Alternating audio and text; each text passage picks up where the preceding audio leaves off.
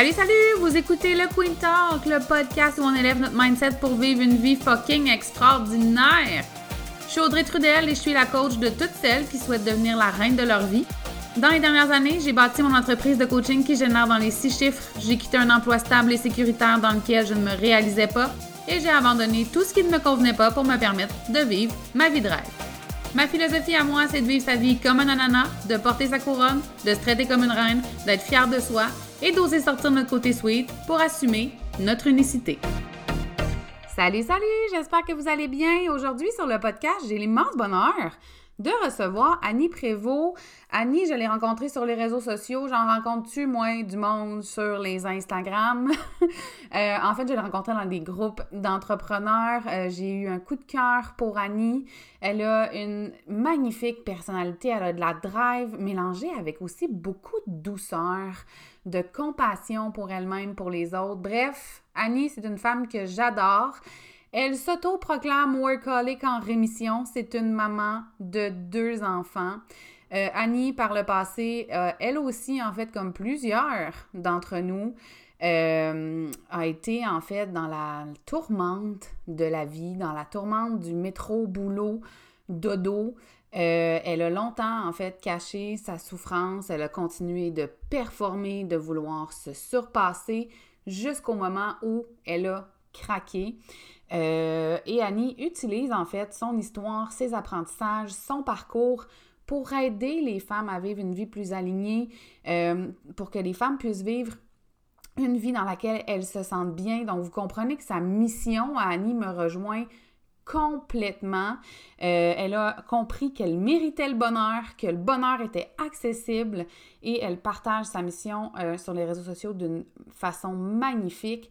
Bref, je vous laisse écouter l'entrevue. Ça a été un bonheur de parler avec elle. On a jasé ensemble de planification puis d'organisation mais pas euh, sous la forme d'une to-do list et de se mettre de la pression. Donc, je suis pas mal certaine que ça va résonner pour plusieurs d'entre vous. Je vous laisse écouter l'entrevue. Bonne écoute. Salut Annie, comment ça va? Ça va bien, toi? Ça va bien, merci. Contente de te recevoir aujourd'hui sur le podcast. Euh, merci d'avoir accepté l'invitation. Écoute, ça me fait tellement plaisir d'avoir l'opportunité de venir te jaser aujourd'hui.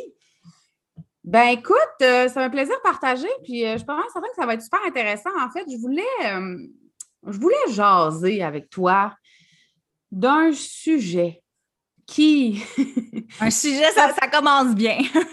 un sujet, oui, qui, je pense, va euh, avoir beaucoup d'impact euh, dans la vie des, femmes qui, vont écouter le podcast parce que je veux qu'on parle de planification. Parce que euh, on, souvent, on a des projets, on a des plans, on veut faire 10 000 affaires. on est toujours dans la performance. Il faut donc bien être une bonne femme, une bonne épouse, une bonne maman, une bonne amie, une bonne entrepreneur, une bonne employée, une bonne.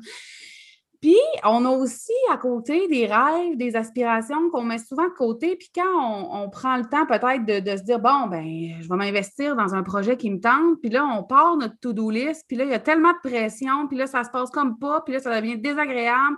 Puis là, tu sens-tu comment c'est comme, je t'ai soufflé juste à te le dire. Ça, j'allais dire, je t'écoute, puis je t'ai soufflé, j'en peux déjà plus de ma vie, là. C'est pas drôle. puis, mais ça, on, on tombe souvent là-dedans. Elle crampée. Vous la voyez pas, mais elle est crampée. mais parce que j'ai un bébé chat qui arrête pas de miauler, fait qu'on vous avertit d'entrée de jeu. Ça se peut qu'il y ait un troisième invité sur l'appel. ah, puis on l'accepte. Nous autres, on accepte tout le monde. Tout le monde est accepté, même les bébés chats. Mais euh, c'est ça, mais ça, on tombe souvent là-dedans. Puis, euh, tu sais, ça fait un moment qu'on se connaît, ça fait un moment que je te suis sur les réseaux sociaux aussi. Puis, euh, pour moi, ce que tu dégages, c'est autant être justement dans le flow, dans son énergie, de se respecter, mais je trouve aussi que euh, tu as une belle capacité d'organisation. Puis moi, je me demande comment, comment, tu, comment tu concilies ça, ces deux affaires-là. Vas-y, j'arrête pas de parler, mais pour moi, ça ne fait pas de sens d'être comme dans le flow, mais d'être full organisé. Comment ça ah, marche? En fait, je te dirais que bon, il y a beaucoup de perceptions déjà d'entrée de jeu. C'est sûr que tu sais, des fois, on va regarder quelqu'un puis on va, on va avoir l'impression de quelque chose. Je dirais que oui, je suis organisée à mes heures lorsque c'est nécessaire et c'est probablement un des plus grands apprentissages que j'ai fait dans ma vie parce que j'ai longtemps couru après une structure peut-être un peu trop rigide dans laquelle je m'emprisonnais moi-même et dans laquelle j'arrivais juste jamais à être satisfaite. Tu en as parlé tantôt, je pense que ton énumération était excellente de dire on a tellement d'objectifs, on se fait des planifications stratégiques, on a 12 outils d'organisation. Ça, c'était la moi d'avant. Il faut dire que j'ai été gestionnaire aussi. J'ai eu des fonctions dans ma vie qui m'ont amené à ne pas avoir vraiment le choix de m'organiser et d'organiser les autres autour de moi. Est-ce que j'étais toujours 100% alignée là-dedans? Pas du tout. J'en ai même fait un burn-out. Euh, là où je suis allée trouver mon équilibre, en fait, c'est euh, au lieu de planifier de façon rigide, c'est d'être davantage déjà, bon, ça va avoir l'air cheesy, on l'entend souvent, mais c'est d'être davantage à l'écoute de moi, de mes besoins et de me poser des questions. Parce que on va beaucoup, beaucoup planifier en fonction de ce qu'on croit qu'on doit faire, de euh, ce qui apparaît comme étant euh, la bonne chose, une routine matinale XY, euh, on doit se lever à telle heure pour être une entrepreneur performante, on doit s'entraîner tant de fois par semaine, on doit manger à telle heure. Donc, on va beaucoup, beaucoup planifier en fonction de ce qu'on croit être la bonne chose, en fonction de modèles, de gens qu'on va suivre, qui nous inspirent. Et on oublie tellement le plus important dans l'équation, moi. Qu'est-ce qui fonctionne avec moi? Se donner le droit d'expérimenter, d'essayer des affaires puis de dire OK, ça, c'est peut-être pas la bonne chose. Je vais faire quelque chose de différent, même si ça a l'air contre-intuitif, même si c'est pas ce que j'ai l'habitude de voir. Je vais juste me donner le droit d'expérimenter, d'essayer. Et je vais aussi me donner le droit de faire des changements dans mon agenda sans me sentir coupable, de, de jouer avec ça, en fait. donc, oui, un outil, mais pas un carcan. Et pour moi, ça, ça fait toute la différence. C'est de revenir à la base, les questions d'abord, comprendre la base, c'est qu'est-ce qui est important pour moi, c'est quoi mes valeurs, où est-ce que je veux m'en aller. Puis après ça, de regarder quelles sont les actions que je vais mettre en place pour y arriver, pour m'assurer que ça reste bien connecté aussi avec ce que je veux.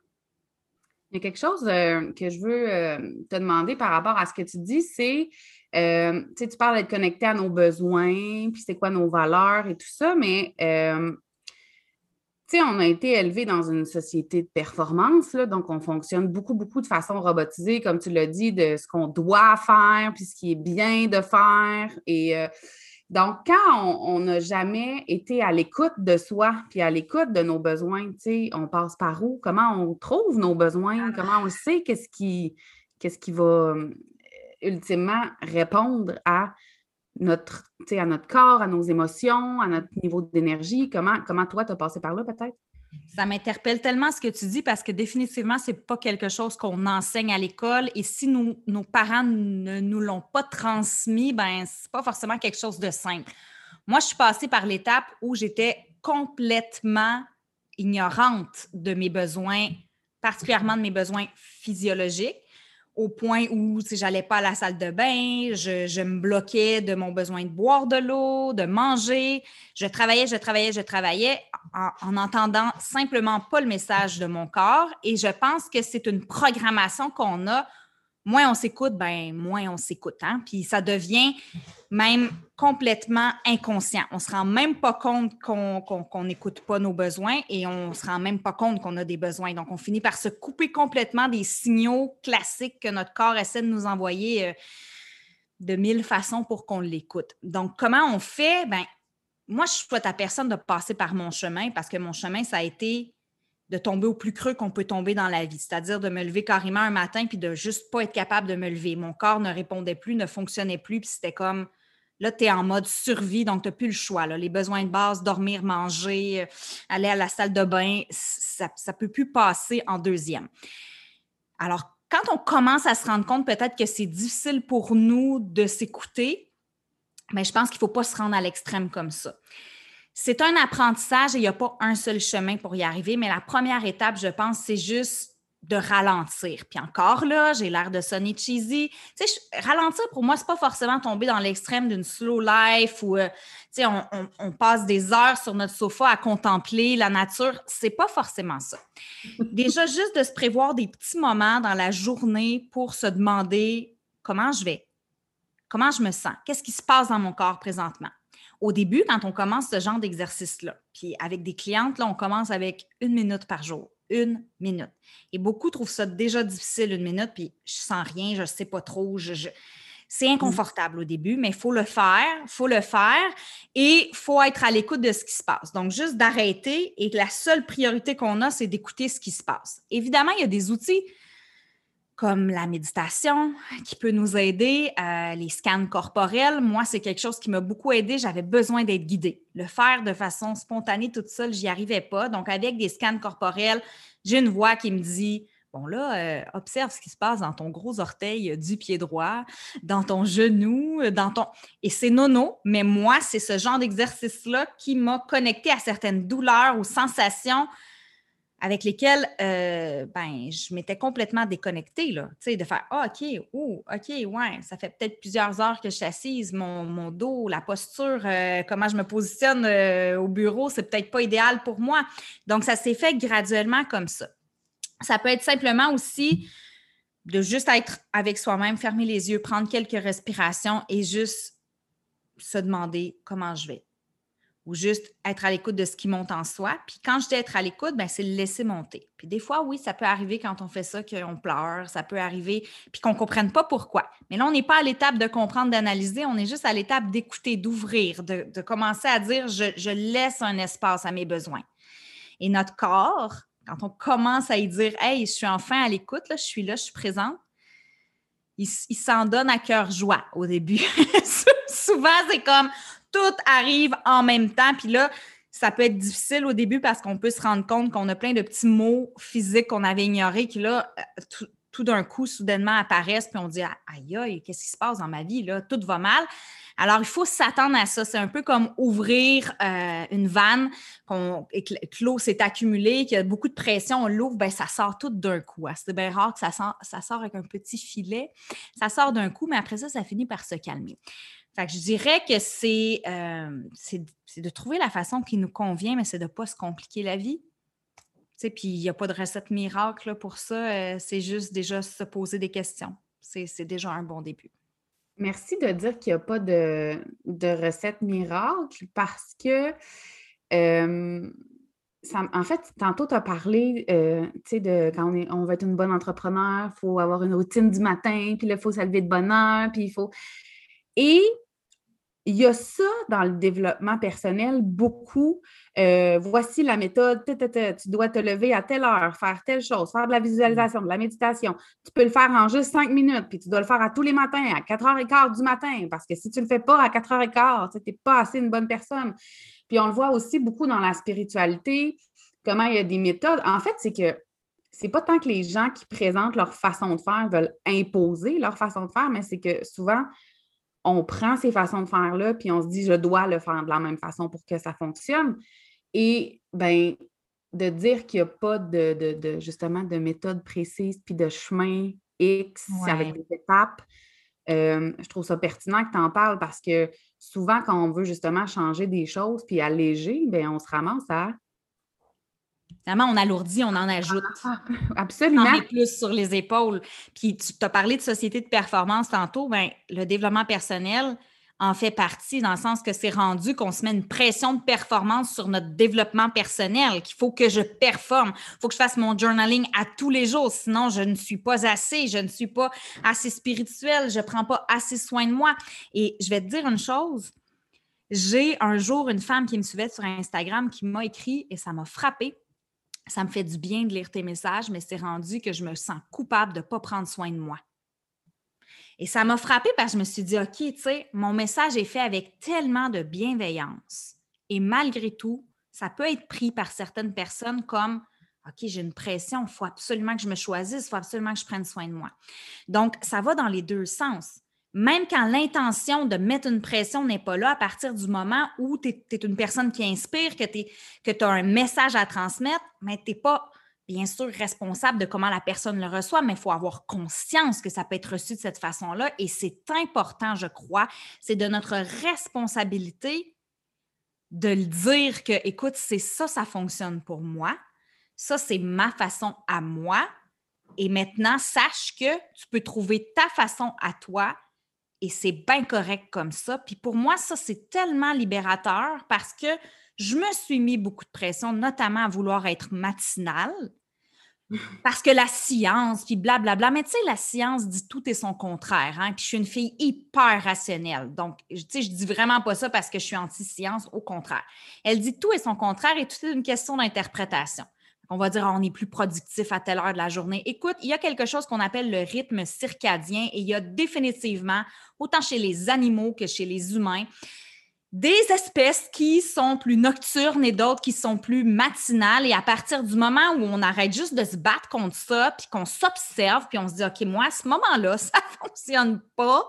Et moi, à ce moment-là, ça fonctionne, ben je respecte ça. Je suis à l'écoute de qui je suis. Et je me dis, le plus important au final, c'est quoi?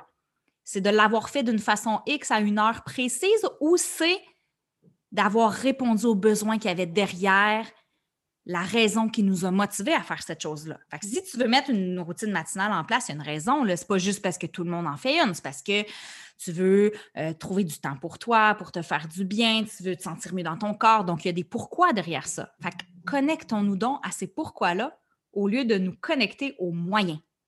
Parce qu'il y a 10 millions de moyens de répondre à ce même pourquoi-là. 10 millions. Euh, honnêtement, autant même de façon qu'il y a d'humains sur Terre. Ça, pour moi, ça a été le plus gros switch de mindset que j'ai fait de dire, je vais arrêter de me dire à 10 heures, je m'entraîne en faisant tel entraînement. Je vais plutôt me dire aujourd'hui, j'ai envie de bouger parce que ça va me faire du bien à mon corps. Et quand je vais être rendue à ce moment-là dans mon horaire, je vais me demander quelle est la meilleure façon pour moi aujourd'hui de bouger et de me sentir bien dans mon corps. Et ça se peut que ça ne soit pas insanity, là.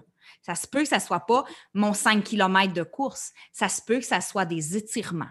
Ça se peut que ça soit de danser euh, juste comme ça, librement, sans aucune pression.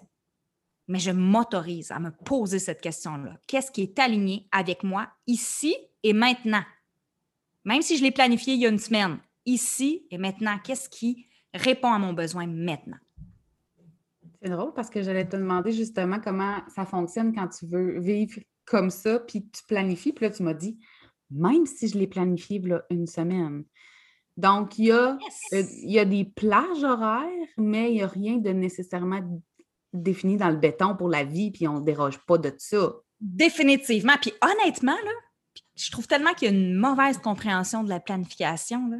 Moi, j'ai étudié là, en gestion. J'ai une maîtrise en gestion. J'ai appris à faire des planifications stratégiques et on nous apprend qu'une planification n'est jamais coulée dans le béton et que peu importe ce que tu as mis sur papier un an d'avance, tu devrais toujours être capable de te poser des questions, de dire est-ce que c'est toujours ça qui est pertinent? Est-ce qu'il y a des réajustements à faire? C'est pas parce que tu as planifié que tu n'as plus jamais à te poser de questions. Puis ça, c'est l'erreur que les gens font. Ils s'assoient le dimanche, ils planifient leur repas de la semaine, admettons, là, ou ils planifient toute leur semaine. La vie est remplie d'impondérables, tellement plein de choses qui nous tombent dessus qu'on n'a pas prévues. Alors, il faut s'ajuster à ça. C'est à partir du moment où on essaie de rester dans notre boîte malgré tous ces imprévus-là qu'on finit par être pas bien, qu'on finit par s'en mettre tellement trop sur la tête parce qu'on se dit, là, j'ai ça qui arrive, mais il faut quand même que je m'en tienne à ce que j'avais planifié parce que sinon, ben, je serai pas bonne. Euh, non, excusez-moi, pardon, là, mais tu sais, regarde, si tu le files pas, là, tu vas avoir zéro résultat. Fait quand bien même si tu as fait un, beau plan pour, être productive, ben, tu vas procrastiner, tu vas tourner en rond, tu ne seras pas créative. Écoute, si ça file pas right pour toi maintenant, même si c'est écrit dans ton agenda, tu perds plus de temps à essayer de te forcer à le faire que de te dire OK, là, je prends conscience que ce n'est pas aligné avec moi maintenant. Comment je peux replanifier? Comment je peux réorganiser mes choses? Je ne dis pas de faire comme tous les jours, je me lève et je vois euh, au fil de la, de la minute ce que je vais faire de ma vie. Là, euh, ça se peut que j'aie quelques pertes de temps ici et là. C'est plus de dire, OK, ça, ça ne file pas. Right pour moi maintenant, ça ne fait pas de sens. Qu'est-ce que je peux bouger? OK, je pourrais faire ça à la place ou je pourrais mettre ça à cet endroit-là ou je pourrais le faire différemment. Et quelque chose que j'aime enseigner, c'est une question très simple quand tu te sens submergé, dépassé, quand ça ne te convient pas, quand tu as l'impression que tu n'as pas de temps pour toi, que tu n'y arrives pas dans ton horaire, ben, demande-toi qu'est-ce que je peux simplifier? Qu'est-ce que je peux déléguer et qu'est-ce que je peux carrément éliminer? Puis, on me dit tout le temps, moi, mais il n'y a rien que je peux enlever. Euh, attends une minute, là. On va prendre le temps. Donne-moi ta liste, là, moi, t'en trouver des affaires à enlever. Tu sais, genre, tout plier les bas, par paire. Euh, je peux t'en sortir des tâches inutiles comme ça que, OK, je comprends, t'aimes ça, mais est-ce que ça, c'est vraiment absolument nécessaire? à partir du moment où tu veux libérer du temps, tu peux trouver des choses qui sont moyennement pertinentes ou urgentes ou nécessaires dans ta vie que quand tu auras du temps et que tu auras juste ça à faire, tu le feras. Là. Mais à un moment donné, il faut lâcher prise sur des choses. Fait que ça, c'est ma stratégie numéro un. Quand j'ai des imprévus qui me tombent sur la tête, ben, tu sais, je, regarde comment je peux me réajuster. Et c'est ça la clé, flexibilité. Et c'est ça le mot que les gens oublient quand ils planifient. Planifier, c'est rester flexible. C'est hyper important. Sans ça, c'est pas de la planification que tu fais. C'est. Je sais pas moi, c'est de l'emprisonnement. Là. Oui, on se met dans une espèce de cadre d'armée, puis si on n'arrive pas à tout faire, on devient hyper, hyper frustré, vraiment. on est toujours frustré. Allô, le bébé chat, vous voyez pas bien un bébé chat. On devient frustré après nous-mêmes. C'est comme nous qui n'est pas assez puis qui n'en fait pas suffisamment. Puis euh, je voulais revenir sur euh, euh, les, tâches qu'on peut enlever, puis le lâcher prise, parce que dans les euh, dernières années, il est arrivé des événements euh, assez graves dans ma vie. Puis moi, je suis une fille très dans mon énergie masculine, dans l'action, des, de, m'arrêter, c'est comme une. Ça, c'est une tâche. M'arrêter, c'est une tâche bien difficile. mais quand arrivent des événements comme mon frère qui rentre à l'hôpital, parce qu'il fait un arrêt cardiaque, puis tout ça, puis il est décédé durant quand même une heure et quart. Il est vivant maintenant aujourd'hui, pour celles qui ne savent pas, mais il est décédé quand même longtemps.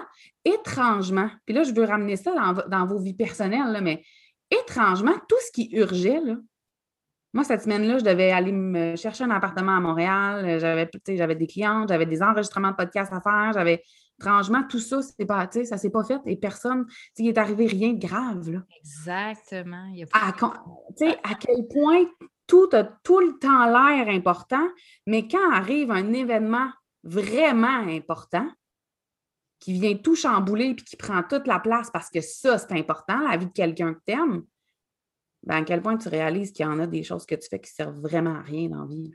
Définitivement. J'adore ce que tu dis parce que on attend souvent des événements extrêmes comme ça pour faire ces prises de conscience. Moi, ça a été un, burn-out. Euh, des fois, c'est le décès d'un proche, la maladie.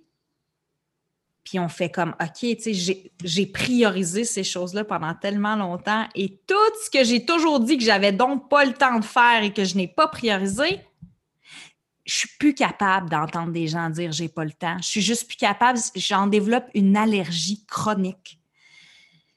Je ne prends pas le temps de. Et quand on vit des événements comme ça, on le réalise. Je ne prends pas le temps de. Puis, puis là, c'est pas un message qui, qui a pour objectif de culpabiliser. C'est un message qui a pour objectif de te dire assume-toi, s'il te plaît. Mm-hmm. C'est correct. Moi, je disais, je ne prends pas le temps de m'entraîner en ce moment. Ça ne fait pas partie de ma liste de priorités. Est-ce que je vais me taper sur la tête pendant une semaine? Non, parce que j'assume. Je, prends la responsabilité de mon horaire et de ma vie. Je ne suis pas une victime de mon horaire. Je suis maître de mon horaire. Et ce sont des choix que je peux faire chaque jour. Et ce changement-là dans notre esprit fait en sorte que, ben, si je peux choisir de ne pas prendre le temps, je peux aussi choisir de prendre le temps. Donc, yes, j'ai du pouvoir sur ce qui est en train de se passer. Je peux choisir de faire des ajustements. Je peux choisir de faire des choix différents. Je peux choisir d'éliminer des choses, d'éliminer le superflu dans ma vie. J'ai du pouvoir. Mais quand on est juste victime de notre horaire, ben, ben, c'est ça, on subit. On subit, puis on change rien, puis on passe des années à regarder le temps passer, puis on a juste une vie à vivre. Donc, quand il y a des événements tragiques comme ça qui se produisent, on, fait comme Oh, OK, voici tout ce que j'aurais pu perdre, tous ces moments-là que j'aurais pu perdre. Alors, souvent, on réajuste nos priorités. Mais n'attendons donc pas toujours les extrêmes pour réajuster nos priorités et, juste prendre le temps de s'arrêter de se dire, moi, je suis qui, moi, j'aime quoi, qu'est-ce qui me passionne? Un exercice tout simple que je fais faire souvent à mes clientes, c'est qu'est-ce qui te passionnait, qu'est-ce que tu aimais quand tu étais petite, quand tu étais enfant, quand tu étais adolescente, tu qu'est-ce qui te rendait tellement en joie, heureuse, qui te faisait vibrer que le temps arrêtait quand tu le faisais?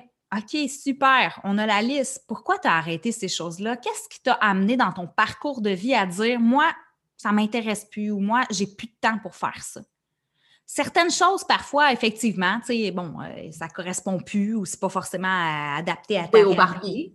Genre, ben quoi qu'en même temps, si tu veux jouer au Barbie, sérieux, au pire, euh, moi, j'ai aucun problème avec ça, sérieux. Puis il y en a qui jouent à des jeux de, genre les Sims, c'est un peu comme jouer à des Barbies virtuelles. Effectivement. Et euh, tu, tu, leur fais faire des scénarios. Bref, moi, je pense que déjà, juste de reconnecter à toutes ces petites choses-là, toutes ces petites choses-là qui euh, faisaient une différence pour toi, qui te rendaient heureuse, qui te faisaient vibrer, ben, c'est revoir tes priorités aussi. On a une vie à vivre. Est-ce qu'on peut s'accorder du temps pour avoir du plaisir? Est-ce qu'on peut rendre ça comme le fun?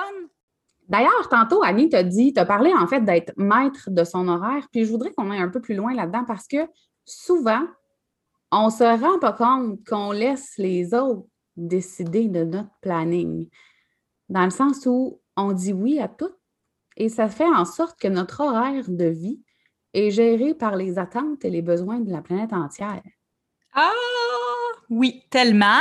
Ça, ça revient un peu au fait de justement apprendre à se connaître, à s'écouter pour savoir qu'est-ce qui est un oui et qu'est-ce qui est un non, dans le sens où si tu t'écoutes pas, puis tu connais pas tes besoins, puis tu sais pas ce qui est important pour toi, ben c'est d'autant plus difficile de mettre des limites claires auprès des autres. Et des fois, c'est juste aussi parce que tu n'oses pas le faire pour toutes sortes de raisons. Tu as peur de déplaire, tu as peur d'être rejeté, tu as peur qu'on arrête de t'aimer parce que tu n'es pas toujours disponible.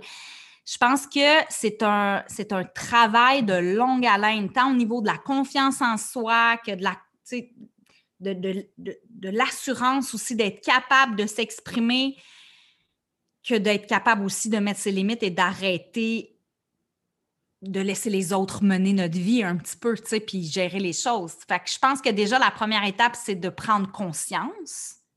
Puis la magie des questions, encore une fois, tu sais, est-ce que c'est quelque chose que j'ai vraiment envie de faire? Est-ce que c'est quelque chose, qui va m'apporter à moi aussi quelque chose en retour? Est-ce que est-ce que c'était ma priorité? Est-ce qu'il y a d'autres choses vraiment plus importantes qui auraient dû passer avant ça? Donc, c'est de s'arrêter aussi puis de se poser des questions. Au lieu de laisser les choses s'ajouter à notre agenda à chaque fois qu'on veut mettre quelque chose, autant que ce soit nous qui veulent le mettre ou quelqu'un de notre entourage qui nous demande de mettre quelque chose dans notre agenda, ben, c'est de prendre un temps de recul et de se dire, OK, est-ce que c'est vraiment important pour moi? Est-ce que c'est aligné avec mes valeurs? Est-ce que c'est prioritaire en ce moment? Est-ce que j'ai envie? Est-ce que je vais avoir du plaisir? Parce que, tu sais, des fois, c'est comme, c'est comme, j'ai pas forcément envie de. Puis c'est correct, parce qu'on se sent bien coupable. Mais c'est correct, tu sais, si ça fait 12 fois que tu vas aider cette personne-là, est-ce que ça va être si dramatique que ça? Si la 13e, tu dis non parce qu'il y avait d'autres choses, il y avait d'autres priorités pour toi? Est-ce que c'est toujours juste toi qui aide cette personne-là? Est-ce que cette personne-là, elle est là pour toi quand tu en as besoin? Donc, il y a une question d'échange d'énergie aussi. Et de se demander, qu'est-ce qui va arriver de pire si je vais dire non, là, mettons? Mettons que je dis non, c'est quoi le pire qui va arriver? Tu sais, je, vais-tu comme mettre fin à cette relation-là? Puis mettons qu'on va dans le pire scénario, là, est-ce que c'est si dramatique que ça? Fait qu'il y a tout un cheminement et ce n'est pas facile. Puis c'est drôle parce que c'est un peu le sujet que j'ai partagé sur mes réseaux sociaux aujourd'hui aussi, mais c'est pas facile parce que des fois, ça implique des personnes qu'on aime énormément et c'est un chemin qui est pas évident parce que, tu sais, on a cette peur de perdre ces personnes-là. Mais je pense qu'à partir du moment où on décide d'être vrai et qu'on dit les choses dans le respect, avec notre cœur, je pense que les gens qui nous aiment, qui sont dans notre vie pour les bonnes raisons, vont comprendre. Et à chaque fois que j'expérimente ça avec mes clientes, elles me reviennent toujours en me disant Ah, ben finalement, il a super bien réagi ou elle a super bien réagi. Je dis Tu vois, tout s'exprime quand c'est bien exprimé, quand c'est fait de la bonne façon, quand on parle au jeu, quand on, dit comment on se sent. Mais souvent, la personne va nous dire Ah, mais tu aurais dû me le dire avant.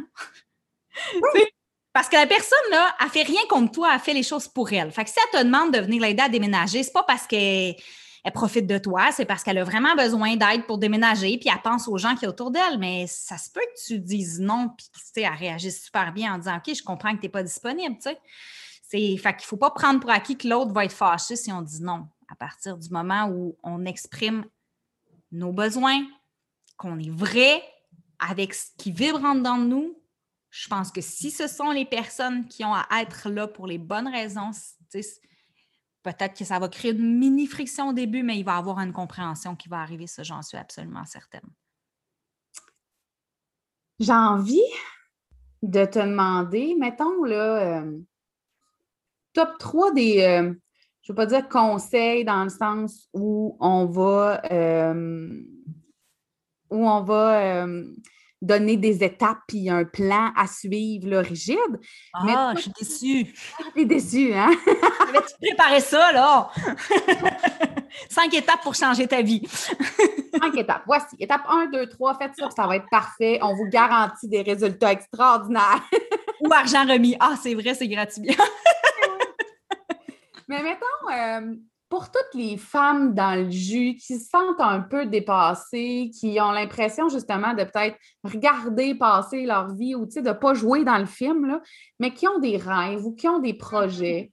Puis ce serait quoi les, je sais pas, ton top 3, top 5 des conseils pour commencer peut-être ce projet-là? Ben, moi, j'ai une question de même, là, sur le flot de même. OK, je vais essayer de te formuler ça. Premièrement, je dirais apprends à te foutre la paix. Et là, qu'est-ce que je veux dire? C'est que le meilleur conseil que je peux te donner, je pense, c'est toi, face à toi-même. Prends conscience des exigences que tu t'imposes à toi-même et que ça vient de toi bien souvent. Alors, quand je dis apprendre à se foutre la paix, c'est de se dire, OK, tu sais, où est-ce que je peux lâcher prise? Où est-ce que je peux être moins dans le contrôle? Qu'est-ce qui, dans le fond, n'est pas vraiment grave? Et ce cheminement-là, il est à la base de tout, selon moi. Fait que ça, ça serait mon conseil numéro un. Fait apprendre à se foutre la paix et à dire, tu sais, c'est-tu vraiment grave? Donne-toi un break, s'il te plaît, parce que dans la majorité des cas, tu es ton pire bourreau. C'est toi ton pire bourreau. Annie a dit donne-toi un break, s'il te plaît. Puis moi, j'aimerais mieux vous dire. Donne-toi un crise de break. C'est ça que je dis d'habitude. Je me suis forcée. Là, ouais. Donne-toi un break, calice. C'est même qu'on dit. Donne-toi un crise de break. Voilà. ça, c'est numéro un. Numéro deux, planifie les pourquoi au lieu de planifier les comment. Alors, comme j'ai dit tantôt, c'est de mettre à ton agenda peut-être des plages horaires. Et quand je dis les pourquoi, c'est admettons, tu veux avoir des moments pour prendre soin de ton corps, tu vas avoir des moments pour apprendre des choses, tu vas avoir des moments pour avoir du plaisir, des moments pour connecter avec des gens que tu aimes. Et planifie ça sans forcément mettre à ton horaire trop d'avance exactement de quelle façon tu vas le faire pour te donner le droit de juste choisir le moyen qui va te convenir à ce moment-là. Et la meilleure façon pour ça, ben, c'est d'être rendu à ce moment-là, puis de voir qu'est-ce qui vibre en moi aujourd'hui, puis comment je me sens aujourd'hui. Tu sais, quand on planifie un pique-nique euh, trois mois d'avance, tu sais, ça se peut que cette journée-là, ça ne tente pas de voir du monde. Ça se peut que tu trouves que euh, tout le monde te tape ses nerfs. Fait que là, tu vas te sentir mal, puis tu vas y aller pareil, puis tu vas te l'imposer, puis bon. Fait que donne-toi le droit de dire, OK, ça se peut qu'aujourd'hui, connecter avec des gens, ben, ça soit de passer un coup de fil, tout simplement, parce que c'est ça qui me convient et qui respecte mon énergie que j'ai aujourd'hui. Euh, qu'est-ce que je peux dire d'autre? Ben, numéro 3, donne-toi le droit de changer d'idée. Donne-toi le droit de changer d'idée, c'est correct. Écoute, tu peux tout effacer puis recommencer. Euh, c'est pas une œuvre d'art, un agenda. ben, je dis ça parce que ça n'a juste pas de sens à quel point il y en a qui se mettent de la pression avec ça, sont comme quasiment gênés des fascistes qui ont écrit dans leur agenda parce que ça sera pas beau. Ou ils procrastinent d'utiliser leur, agenda parce que là, ils ont peur de pas bien faire ou ils n'ont pas acheté les bons crayons c'est un outil. Puis si tu ne l'utilises pas pour ça à quoi il sert, il y a un problème. Achète-toi des beaux cahiers de coloriage. Si tu as le goût de faire des œuvres d'art, ton agenda, tu peux barbouiller dedans, tu peux euh, changer des choses de place. Libère-toi de ça. Puis ça, ça revient un peu au conseil numéro un. Tout revient à ça. Apprends à te foutre la paix, s'il te plaît. Euh, autre chose aussi, ah oui, la procrastination, ça c'est super important, c'est quelque chose dont je parle tout le temps, mais arrête de penser que c'est un problème, OK? La procrastination, c'est probablement le plus beau cadeau que ton corps et ton esprit te font. C'est-à-dire qu'ils sont en train de te crier un message que toi, tu t'obstines à ignorer. S'il y a des actions dans ta vie que tu n'as vraiment pas envie de faire, que tu procrastines continuellement, il est temps que tu t'arrêtes et que tu te demandes non seulement est-ce que ce sont les bonnes actions, est-ce que je les fais au bon moment, est-ce que je les fais de façon alignée, est-ce que c'est en lien avec mes valeurs, est-ce que j'ai vraiment le goût, est-ce que je ne me mets pas trop de pression par rapport à ça, est-ce que j'aurais besoin de lâcher prise? Bref, il y a toujours un besoin qui se cache derrière ta procrastination. Accueille-la, arrête de vouloir lui faire la guerre, dis-lui merci d'exister, puis écoute ce qu'elle a à te dire. Ça, vraiment, pour moi, ça fait toute la différence. Et si vous commencez à y penser deux secondes, toutes les choses que vous procrastinez, vous allez dire Ouais, OK, il y a peut-être peut des choses que je peux simplifier là-dedans. Il y a peut-être des choses que je peux déléguer. Puis il y a peut-être des choses que je peux juste comme laisser aller, choisir ses batailles. ça, ça va être mon dernier conseil. Je rappelle, simplifier, déléguer, puis crisser ça au vidange. c'est vos trois options. quand tu veux du temps, tu te sens surmené, tu veux de l'espace, ben la seule solution, c'est d'en créer de l'espace. Hein. C'est mathématique le temps, là. C'est pas magique. Tu veux du temps pour faire des choses que tu aimes, arrête de dire que tu n'as pas le temps, prends ton horaire et fais du ménage. Tasse des affaires. Ce qui compte, ben, c'est que tu aies du fun aussi, hein, puis que tu profites de la seule vie que tu vas avoir sur Terre. Drop the mic. Elle le fait en plus. Oh, merci Annie, ça a été vraiment un immense bonheur de t'entendre nous parler de se désorganiser pour mieux s'organiser dans yes. le de Comment j'ai brisé le mythe que je t'ai organisé, c'est ça? oh non, non, je vois encore comment tu es bien organisé, mais bien organisé dans le bonheur. Dans l'alignement, je pense, dans la simplicité surtout, je pense qu'on se complique beaucoup trop la vie. Fait que, tu sais, s'il y a un mot à retenir aussi, c'est juste comme, on peut-tu faire ça simple? C'est tellement souvent les meilleures, les meilleures stratégies, genre quand on fait juste vivre le moment dans la simplicité. C'est comme, Amen, s'il vous plaît, ça fait du bien. Merci à toi. Je suis tellement contente de, ton invitation. Ça m'a fait grandement plaisir. Merci. Merci beaucoup, Annie. À bientôt. Hey,